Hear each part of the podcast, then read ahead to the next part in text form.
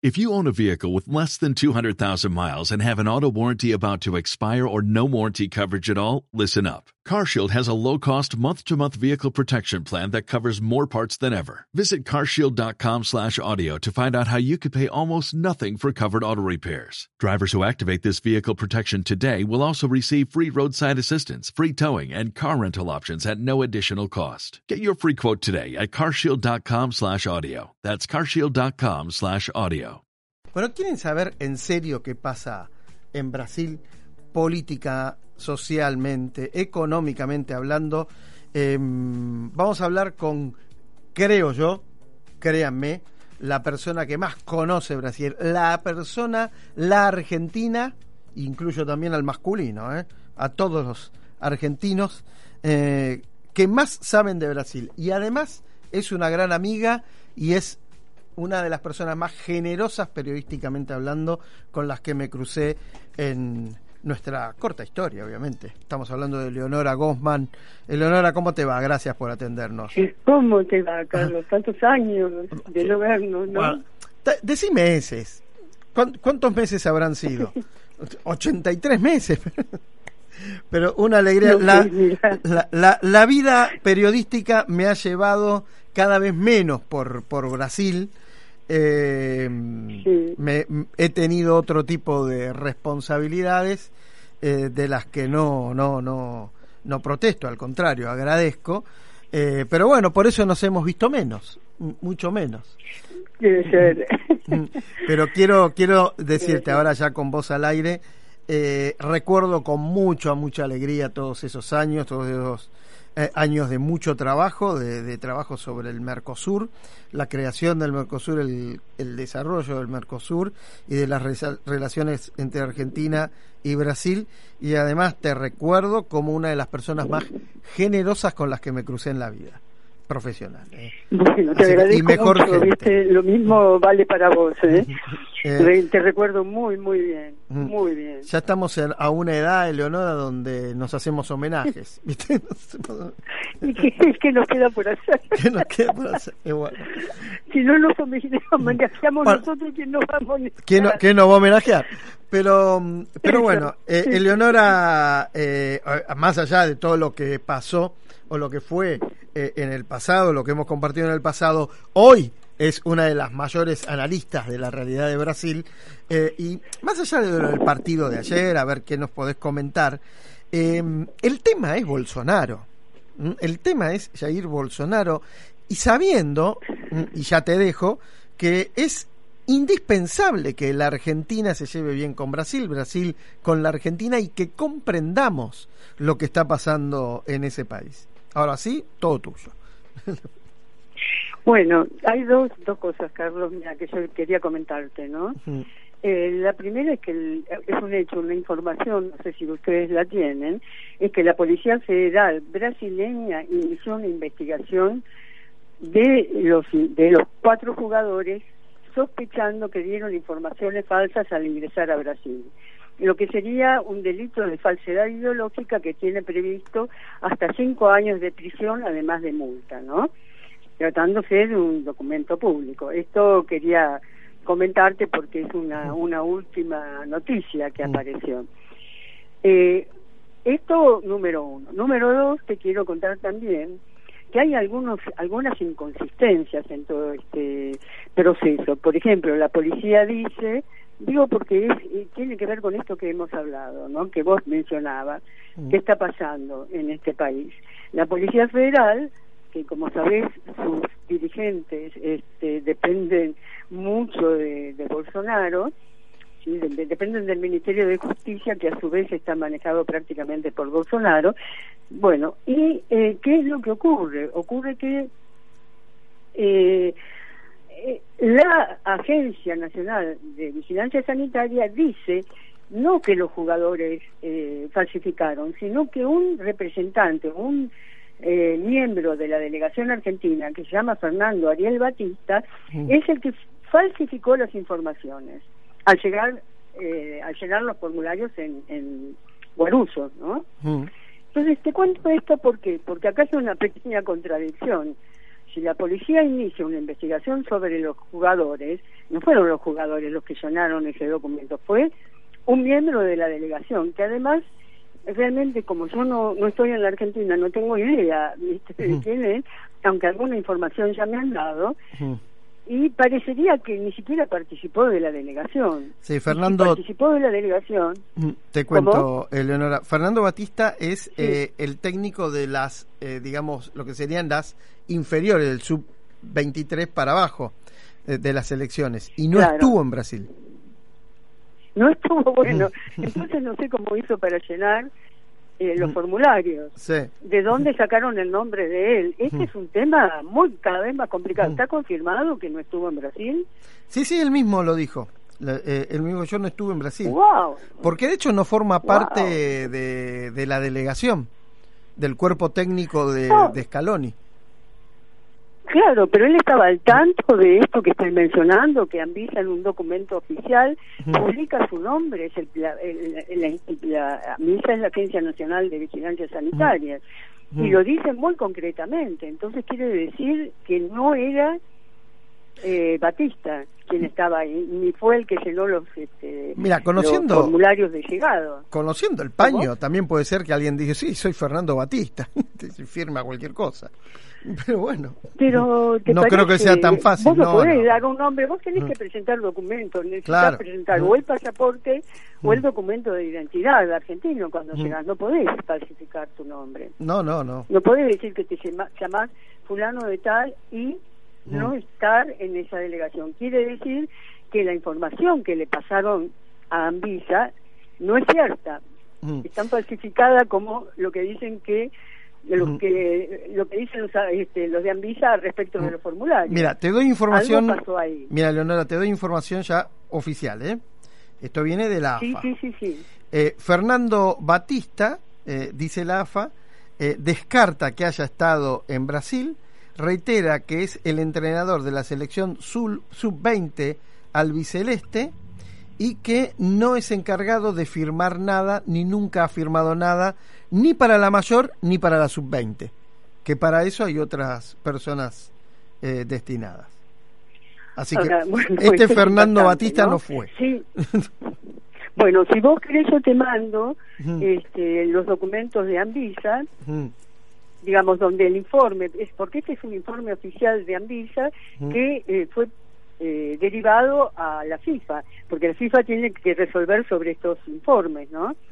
También. Entonces ellos eh, instituyeron ese informe oficial con la idea de que esto sea cursado para la FIFA, ¿no? Que es la hmm. que va a resolver qué se hace. Hmm. Es un detalle realmente muy notable. Eh, Fernando Batista, te, sumo, sí. para, para ponerle emoción a, a la crónica. Fernando Batista anuncia que le va a hacer juicio a Anvisa diciendo que está estoy con bronca, voy a hablar con mi abogado, eh, se está mancillando mi buen nombre y honor. Dios mío, bueno, estamos en una situación nueva con todo esto. Ahora te hago una pregunta, te, hago una pregunta con buena fe. ¿Son serios los de Anvisa? ¿Es gente seria, más allá de esto? ¿Es gente seria, confiable, institucionalmente hablando? No te puedo decir, pero sí te puedo decir lo siguiente. No, no puedo responderte eso directamente, pero te puedo comentar lo siguiente. Primero, el presidente de Anvisa es un contraalmirante, ¿sí? Mm. Un contraalmirante que además es médico, pero bueno, este, entró en, el, en la Marina en, en 1987 y bueno, ahora fue designado por Bolsonaro bastante recientemente, ¿no? Él fue designado por Bolsonaro como eh, como eh, presidente de Anvisa. Es muy amigo de Bolsonaro además. Mm. No sé si eso te dice algo, ¿no? Mm. Y además la cúpula de Anvisa son militares, digamos, hay un civil, pero uno, ¿sí? Mm. En la cúpula. Esto para que tengas una idea de quién maneja realmente Anvisa y por qué. Ahí viene la pregunta del por qué. Y el porqué está claro, hubo mucho conflicto con el tema de la pandemia, pero muchos conflictos, no, de Bolsonaro con el Congreso, de Bolsonaro con la Corte Suprema, de Bolsonaro con los políticos, con los sectores políticos, incluso con empresarios, etcétera, Con lo cual, digamos, Anvisa se constituyó en un órgano fundamental, si vos querés, para evitar, digamos, que los... Eh, las, a ver cómo te lo puedo decir, no, no quiero decir exactamente delitos, pero más o menos es eso. Los delitos que pudieran haberse cometido no recaigan sobre la figura presidencial. Mm. ¿Se entiende? Está clarísimo. esta es la función de, Anvisa. Ayer fue otra la función, fue otra totalmente distinta. ¿Por qué? Fue otra totalmente distinta. Lo que dice Anvisa, bueno, primero es esto que te estoy comentando, y que se enteró que los cuatro jugadores habían estado en Inglaterra, mira vos, siendo que viven en Inglaterra y que juegan en Inglaterra, mm. que habían estado en Inglaterra, digamos, mm. hacía eh, una semana. Esta es la Y que se enteró de esto por un rumor. No se enteró un rumor, ¿no? Vos imaginate mm. un rumor eh, lo que significa. ¿no? Eh, significa lo mismo en portugués que en español, ¿ok? Que después de eso eh, la Coordinación de Vigilancia Epidemiológica de los Aeropuertos confirmó el rumor. O sea, confirmó también que Fernando Ariel Batista de la AFA había hecho las eh, los formularios. ¿Vos tenías toda esta información? No, no, no, no, para nada. No, para nada. Mientras me estás hablando, estoy tratando de, de hacer hilos por eh, por Twitter y por información a ver eh, para ir armando un poco la historia desde acá también. Ahora, eh, Eleonora, em, Bolsonaro. Te quería... Sí, dale, termina, termina con eso. Dale, te hago una pregunta. No, más, por eso que son importantes. Sí. A partir de este hecho, recién el sábado, los jugadores llegaron el viernes a las 8 de la mañana. Recién el sábado, a las 10 de la mañana, se reunió con la Confederación Brasileña de Fútbol, con la CONMEBOL y parte de eh, la delegación argentina, se reunió este equipo de vigilancia epidemiológica que está en San Pablo, ¿no? Mm. Bueno, entonces, se reunieron y ahí eh, lo que dicen es que le notificaron a la selección argentina a la CONMEBOL y a la Confederación Brasileña de, Fútbol, le notificaron que estos cuatro jugadores tendrían que permanecer en sus cuartos. Literalmente dice, la selección, eh, etcétera, etcétera, recibió la orientación, la orientación de que los cuatro jugadores tenían que permanecer en los cuartos. ¿Qué significa orientación? No significa imposición de medida, es eso, orientación. Si es lo mismo, vuelvo a decirte en portugués que en español. Después de esto dice que por la tarde hubo otra reunión con los mismos personajes, con Mebol, la delegación argentina y la Confederación Brasileña de Fútbol.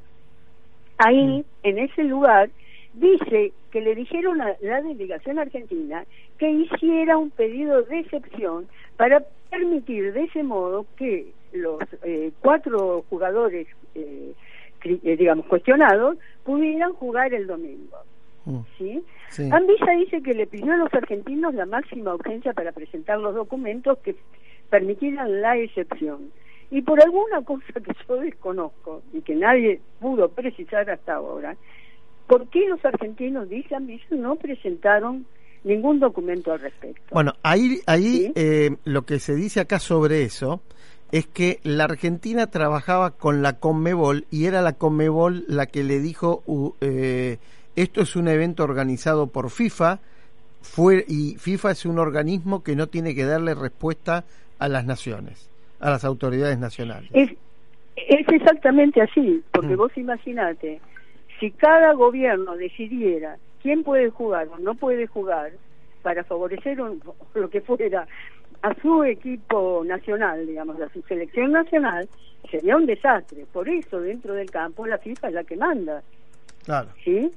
Lo cual son mm. las reglas, las que valen son las reglas de la FIFA. Y, el que, Eleonora, los que saben eso son los de la Confederación Brasileña de Fútbol, que saben cómo se maneja la FIFA.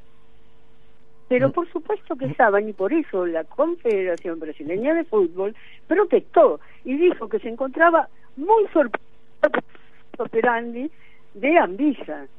Mm. o sea, de la agencia, que además se presentaron cuatro, dos de la agencia y dos policías federales en el campo de juego. Eso nunca nunca ocurrió.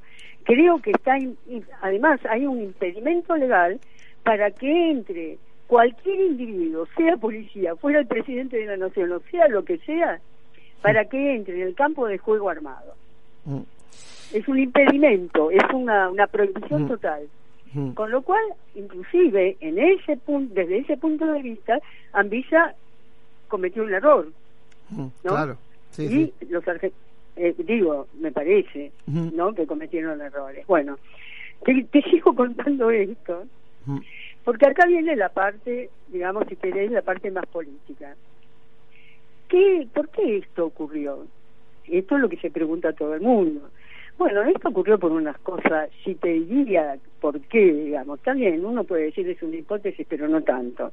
Es casi, casi una, una digamos, una, un, hecho sabido. Como Anvisa podía haber actuado entre el viernes, el sábado y el sábado, es raro que no haya, haya esperado a que eh, todo esto ocurriera el domingo. Encima, el domingo van a visitar a la delegación al hotel y llegan tarde. Como llegan tarde, no encuentran a los jugadores, pero porque ellos llegaron tarde, no porque los jugadores se fueron. Bien, claro, con esta situación que dices, ah, nos vamos al campo, nos vamos al, estadio. Y se fueron al estadio.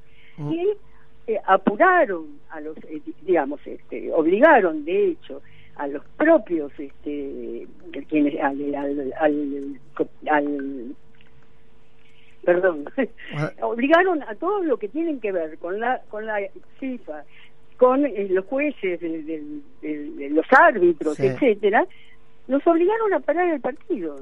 Vos lo viste, todo el mundo lo vio y todo el mundo sabe cómo eso fue. Todo eso fue una conducta ilegal desde el punto de vista de la FIFA. ¿sí? Bueno, Dicho esto, lo que, lo que da la impresión, y es lo que dicen muchos periodistas y analistas políticos en Brasil, es que lo que estuvo en juego acá es que Anvisa quería crear un escenario, un escenario de eh, eh, espectáculo tras que trascendiera la frontera. Bien, lo logró, lo logró, realmente lo logró. ¿A quién le sirve ese espectáculo? No tanto que sirva en el exterior, porque no era el propósito en última instancia, sino que le sirve para galvanizar al presidente brasileño Jair Bolsonaro, galvanizar a sus propias bases. Vos sabés que hay, de alguna manera, una, una cada vez que hay un partido Argentina-Brasil, mm. sea de mira, sea de lo que sea, sea de selecciones, sea de equipos, etcétera, siempre hay lío siempre hay lío en Brasil y en Argentina. ¿Por qué? Porque bueno, para los brasileños, la Argentina todo bien hasta el momento que hay, que ponerse en la cancha. Y más después de haber perdido, como perdieron, en el Maracaná. Eso fue terrorífico para ellos. ¿Sí? Bueno, en este contexto, Bolsonaro lo que está haciendo es galvanizar y tratando de borrar aquello que había ocurrido y galvanizar a sus bases. Entonces, ¿por qué? ¿Cómo las va a galvanizar? ¿Y, cuándo? Mañana justamente hay dos manifestaciones importantes. La primera es legal, digamos, es legal. Es una más que una manifestación, es una celebración oficial del Día de la Independencia de Brasil, que fue en, en 1828. ¿sí? Perdón, 1822. Pero, pero hay otra manifestación por la tarde, y eso sí va a ser manifestación, en la Avenida Paulista en la que va a estar Bolsonaro, pero es un acto de campaña. Sencillamente es eso, un acto de campaña. Para eso le sirve, para hacer y convocar sus fuerzas para que estén presentes el eh, mañana en San Pablo, que no es un detalle, San Pablo es un poco la, la vitrina este, de Brasil cuando se habla de poder. ¿Sí? Bueno, esto es en esencia lo que, lo que ha ocurrido. Ahora, em, con el Leonoro Gosman estamos hablando, eh, interesantísimo todo lo que estás contando. Eh, vieron que les dije, una de las, además de las mejores cronistas que tiene la Argentina, eh, Eleonora, para contar las cosas. Em, y para, para cerrar, em, ¿Qué tan firme está Bolsonaro hoy? Mira, justamente vos mencionabas algunos detalles, creo que al principio te escuché, respecto de la situación que hay en Brasil. La situación de Brasil no es buena. Mira, primero tuvo una caída del PBI del tercer trimestre cuando se pensaba que el PBI iba a crecer. Bueno, una caída de 0,1%. Dice, ah, que es una caída de 0,1%. Lo terrible es que esa caída de 0,1% se da en un momento en que todas las, este, las eh, instituciones, tanto de la industria como las financieras, etcétera, calculaban que iba a haber un crecimiento de 2,5% en este trimestre. Entonces no se sabe incluso cómo va a terminar esta historia. Mm. Puede terminar mal. Entonces, ¿qué ocurre? Esto ha debilitado a Bolsonaro. Bolsonaro perdió votos, esta es la mm. realidad. Perdió eh, su base.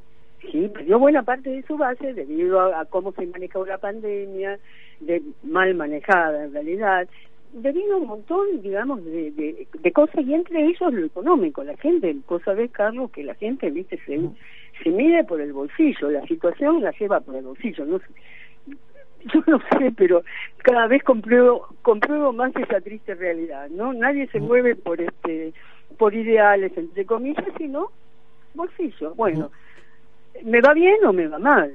¿Sí? Bueno, en este momento a los, brasileños no les está yendo bien. Y mm. hay inflación, una inflación que podría llegar al 9% anual, que es un, bueno, es un disparate visto desde el punto de vista de Brasil. Mm. ¿Sí? Tengamos eso en cuenta también. Mm. Eso es el escenario que enfrenta Bolsonaro, lo que les lo llevaría realmente a tener una pobre participación en las elecciones del 2022 con peligro para su reelección. Mm. Eleonora Gosman, un placer, como siempre, hablar hablar con vos. Eh, se te extraña mucho. Ojalá nos podamos ver, o ojalá algún día nos toque otra crónica juntos. Eh, eh, cubrir algún evento importante Me encantaría. Y, clarísimo lo que contaste. Y vamos a averiguar de Fernando Batista. A ver qué pasó. ¿Habrá otro Fernando Batista? Por favor. y Después te mando, te mando este, los documentos. Dale, dale, Leonora. Abrazo enorme y gracias. Un abrazo grande. Gracias como siempre por tu generosidad. Eh, Leonora Gosman, Fernando Batista. ¿Habrá otro Fernando Batista? Desde otro lado.